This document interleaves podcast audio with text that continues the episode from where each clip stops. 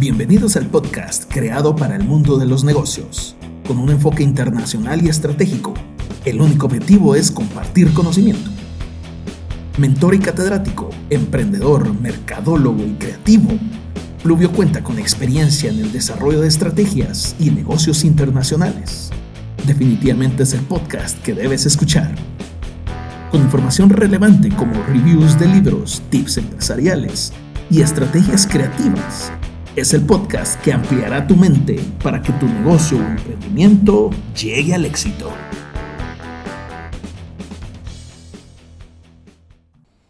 Bienvenidos a un nuevo episodio de Pluvio Dice. Gracias por sintonizar, por eh, conectarse, por estar atentos a las publicaciones que hago para promover mi podcast y los episodios que quiero ir abordando y quiero, eh, tengo el compromiso de ir generando contenido semanal para la comunidad y poder ir aportando definitivamente.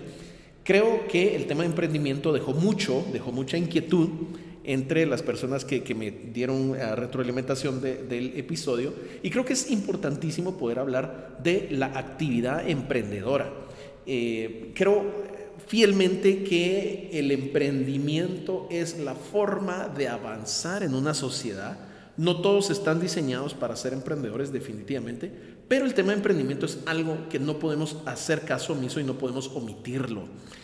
El Global Entrepreneurship Monitor, el, el monitor global de emprendimiento, tiene varias estadísticas importantes y me decían, mira, deberías de dar estadísticas, ya nos hablaste de los tipos de emprendimiento, que hablamos de emprender, por oportunidad, por necesidad, y puedes ir al episodio 10 si no lo escuchaste y, aprovechar a poder eh, comprender un poquito más de cómo es que funciona el emprendimiento en Guatemala y en nuestra región. Y hoy quiero hablar de datos un poco más estadísticos, más puntuales, sobre cómo funciona el emprendimiento en Guatemala. Entonces, voy a hablar de la tasa de emprendimiento temprana, esta que el, GEM, el Global Entrepreneurship Monitor, como les dije, sitúa a ciertos tipos de emprendimientos en donde podemos ir teniendo estadísticas interesantes y donde vamos a ver que la actividad emprendedora se va desarrollando y lleva muchos retos. Entonces voy a, voy a tratar de ir ejemplificando cada una de estas eh, etapas de la, de la actividad emprendedora. Pero primero quiero hablar que la tasa de emprendimiento temprana son esos emprendimientos que están entre la fase de nacer y de, empezar a tener vida, vida propia, y un lapso entre tres años y medio. Ahora, ¿qué sucede en, en mi país, en Guatemala? Esta tasa de emprendimiento temprana se desarrolla en alta cantidad entre personas de 18 y 34 años de edad el 52% de los emprendimientos en Guatemala lo realizan personas entre ese rango de edad, de 18 a 34 años de edad. Eso quiere decir que eh, somos una población joven, bueno, ya no digo somos porque ya no estoy dentro de ese rango de edad, pero la población es joven, la población que está emprendiendo es joven. En un par de ejemplos que tengo es que me tocó asesorar a un par de emprendedores en el rango de edad de 20 a 23 años y ya estaban con el chip de emprendimiento, lo, cual para mí es bien gratificante escuchar que hay personas que están queriendo luchar desde ya, aunque estén llevando sus estudios universitarios, pero que quieran ya eh, eh, emprender. Entonces es bien importante mencionar esta estadística. Personas entre 18 y 34 años de edad componen el 52% de emprendimientos en Guatemala. Ahora, la actividad emprendedora tiene un desglose entre cuatro fases que voy a ir explicando. Si tú que estás escuchando el día de hoy tienes una idea de negocio, pero no has hecho nada por ese emprendimiento, por esa idea de negocio, pero solo tenés la idea y quieres en algún momento emprender, tú sos un emprendedor potencial. Eso quiere decir que solamente está en tu cabeza y, probablemente sos de aquellas personas que está pensando, no voy a contar mi idea porque me la van a robar. Y es bien común escuchar eso entre el, ecosistema de emprendimiento en mi país y en la región, en la región centroamericana. Entonces, tener una idea en mente, en la cabeza, pero no ejecutar nada con relación a esa idea, te vuelve un emprendedor potencial. Eso quiere decir, algún día, en algún momento de esta vida, vas a emprender. Ahora, cuando sos una persona que ya metió plata a ese negocio, que ya te involucraste en poner en marcha ese negocio y, la, la, contextualización es si lo pones en marcha es porque ya le metiste un compromiso y dinero a ese emprendimiento para que empiece a funcionar. Ahí empezás a ser un emprendedor naciente, ahí sos un emprendimiento naciente, estás naciendo, estás dándole vida a un emprendimiento. ¿Qué sucede en esta fase? Como ya tenés un eh, compromiso de inversión o ya invertiste una cantidad de plata, pues te interesa recuperar esa inversión. Ojo acá, me he topado con emprendedores que hacen a un lado ese tema de recuperar la inversión. Y no debería de ser así. Tenemos que estar conscientes que al darle vida a un emprendimiento, tengo que ser consciente que voy a recuperar esa inversión que hice. Por mucho que hayan sido mil dólares, dos mil dólares, diez mil dólares, tenés que recuperar esa inversión. Ahora, ese emprendimiento naciente va a vender eventualmente, vas a tener un mes con ventas, probablemente otro mes donde, donde no pudiste generar alguna venta y ahí vas avanzando. Pero llega un momento en el que se da ya un nacimiento formal y logras que tu negocio esté vendiendo consecutivamente por tres años y medio. Cuando logras eso, entonces te has convertido en un emprendedor propietario de un negocio nuevo. Es decir, evolucionaste de ser un emprendimiento naciente que apenas le acabas de dar vida a ya ser un negocio nuevo. Entonces, el periodo de duración va a ser desde un día de nacimiento hasta tres años y medio. La clave es que durante esos tres años y medio tú tuviste que haber estado vendiendo idealmente de manera mensual. Eso te hace entonces un propietario de un negocio nuevo. Sos un nuevo negocio o negocio nuevo, como se le, se le, suele, se le, suele, se le suele llamar. Y esto es muy importante porque el emprendimiento naciente y el negocio nuevo es lo que contempla la tasa de emprendimiento temprana según el GEM, el Global Entrepreneurship Monitor. Acá es donde sucede magia, acá es donde el emprendedor se compromete, acá es donde el emprendedor ve crecer su negocio, acá es donde eh, incluso va, vas a empezar a tener competencia. Eh, tal vez no va a ser tan radical, tan fuerte, pero vas a empezar a ver negocios parecidos, negocios similares, y vas a tener que estarle aportando creatividad e innovación a tu idea de negocio. Si sos un negocio que nació, si sos un emprendimiento que nació por necesidad, aquí te empezás a, verla un poquito complicada porque va a haber gente haciendo lo mismo. Entonces, llegamos a un punto en que tres años y medio de vida para el nuevo negocio o negocio nuevo, y entonces empiezan los retos. Luego de esos tres años y medio, que ya lograste mantener ventas mensuales, ventas constantes e incrementales, aparece un factor, un, fenómeno, llamémosle, me gusta llamarle más fenómeno, porque se le llama el Valle de la Muerte. Y el Valle de la Muerte es un camino que los emprendedores enfrentan en donde se ve vulnerable el emprendimiento. ¿De qué forma vulnerable? Pues existen muchos emprendedores que como empezaron a generar plata, pues los fondos los destinan para cualquier otra cosa menos para el negocio.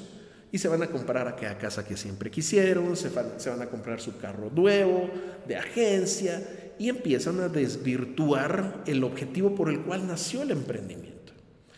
Probablemente también sucede que si tenés a un socio o uno o más socios, empiezan a haber conflictos, porque tal vez un, socio fundador quiere que el dinero se emplee total en el negocio, pero otro de los fundadores lo quiere usar para cambiar de carro o tiene otras necesidades familiares, en fin.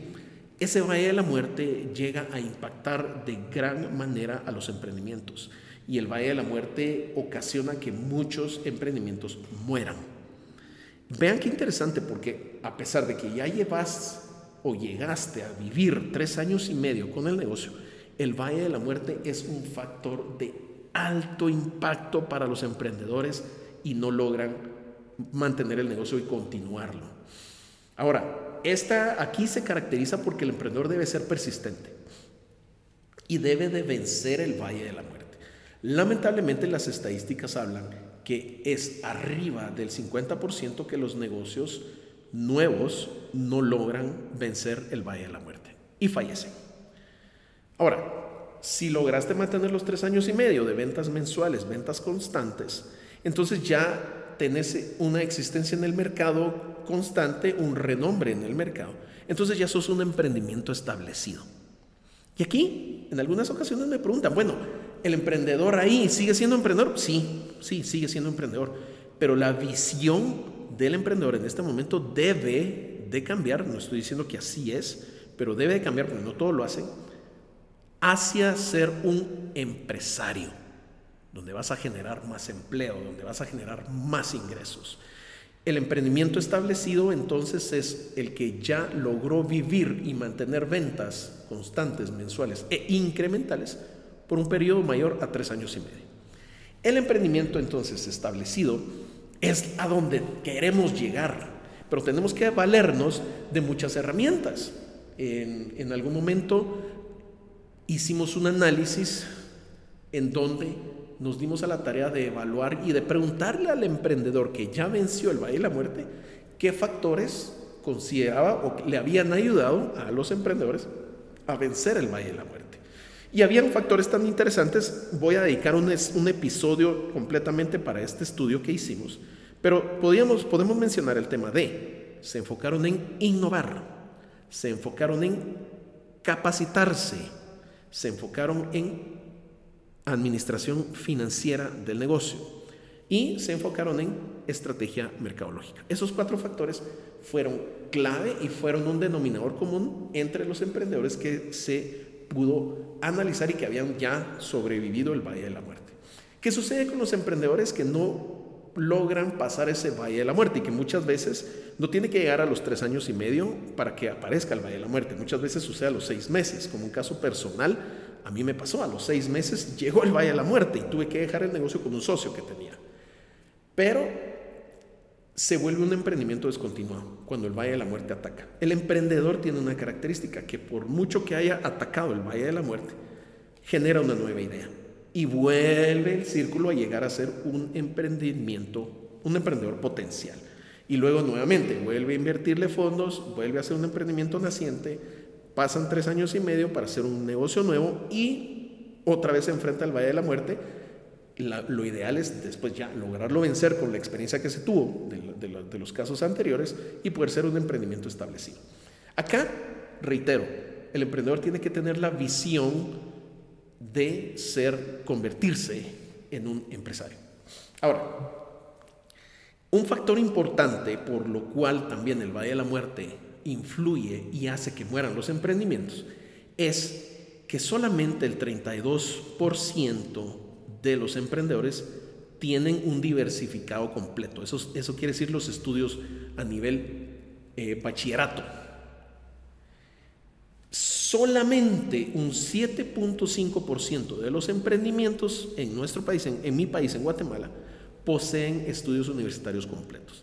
El acceso a, educación superior en mi país es bajísimo, la tasa es bajísima, estamos hablando entre un 1 y 2% de la población que tiene acceso a educación universitaria. Y eso también ocasiona que el dato sea bastante bajo. 7.5% de los emprendimientos poseen estudios universitarios completos. Y probablemente sí, hace sentido también porque el universitario que terminó sus estudios quiere ir a trabajar a una empresa multinacional, nacional, internacional, eh, en fin, corporación, megacorporación. Eso es, o sea, para eso es que tanto estudiaron, es lo que me dicen muchas personas, muchos estudiantes. Para eso estudié, para ir a trabajar una multinacional.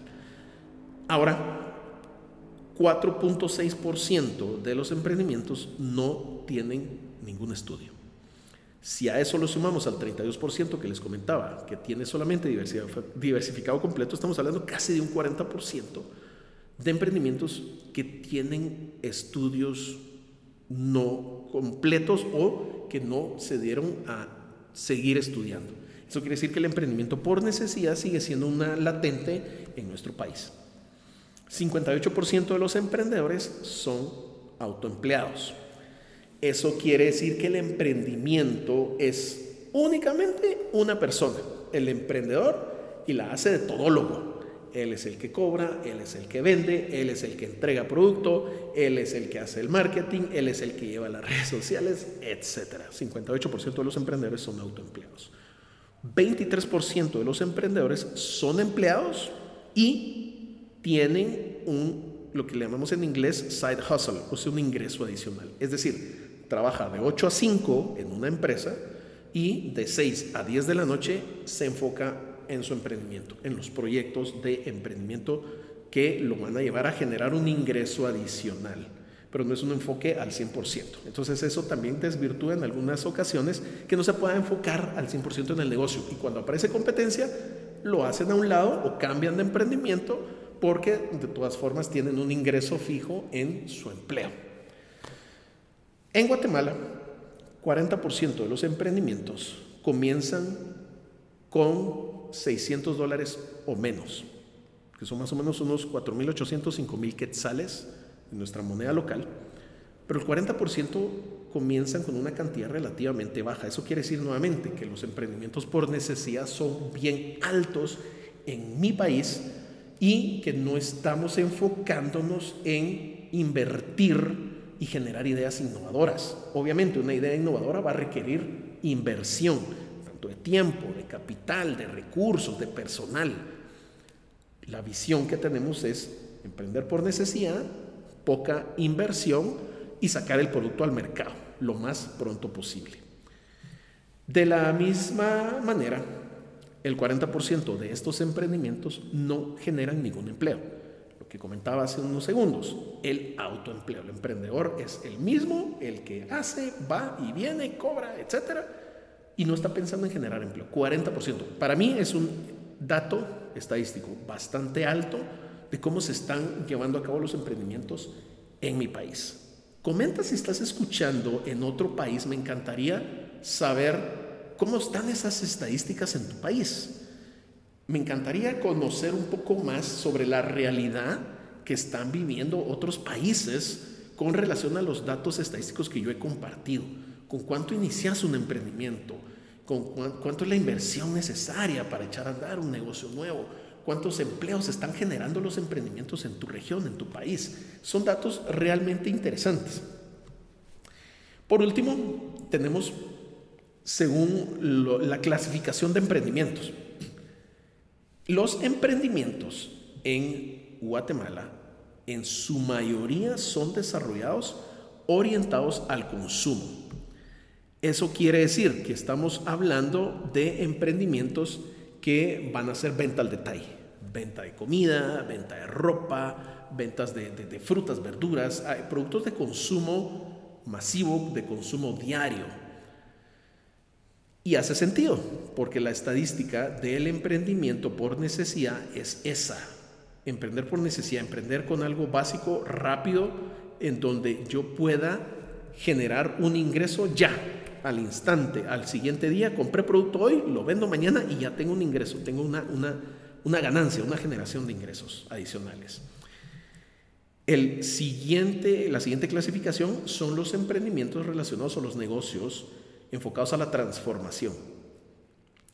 Ejemplos express, ejemplos básicos que puedo mencionar y compartirte son talleres de mecánica, zapaterías, artesanías, herrerías, construcción, eh, productos, molinos para, para moler café, para tostar café, eso es transformación. Entonces, ahí ya se reduce la cantidad de emprendimientos que se están dando, porque aquí en una transformación ya requiere un poquito de conocimiento más técnico, ya requiere más inversión, ya requiere que yo me tenga que asesorar con alguien para que me dé un poquito de know-how y poder entrar a ese sector. La tercera clasificación son servicios para empresas. Aquí podemos hablar de servicios contables, servicios jurídicos, servicios de marketing, un poquito más enfocado a, la venta business to business, negocio a negocio mantenimiento de computadoras, eh, programación, eh, diseño de páginas web, diseño de aplicaciones, creación de aplicaciones, etcétera, servicios para empresas. Y por último está la clasificación extractiva, la extractiva estamos hablando de mega inversiones, inversiones millonarias en donde yo puedo eh, aplicar manejo forestal, eh, pesca, elaboración, de, de, piedrín, cemento, ya son industrias muchísimo más robustas, muchísimo más grandes. Esto quiere decir entonces que la clasificación es importante para poder tener un emprendimiento y poder generar una idea. Me encantaría saber qué ideas de negocio estás pensando llevar a cabo. Soy una persona que me encanta escuchar y poder aportar mejoras a tus ideas de negocio. Recuerda, toda idea de negocio va a ir respaldada de una oportunidad en el mercado o de una problemática que quieras resolver. Es fundamental poder encontrar esos caminos que nos lleven hacia el éxito y que como emprendedor tú te sientas satisfecho que estás haciendo una labor de transformación de la economía que tienes a tu alrededor. Comienza por un pequeño clúster, lo que tienes a tu alrededor, cómo puedes aportar y cambiar la vida de la gente que está a tu alrededor y que, está, que tienes cerca.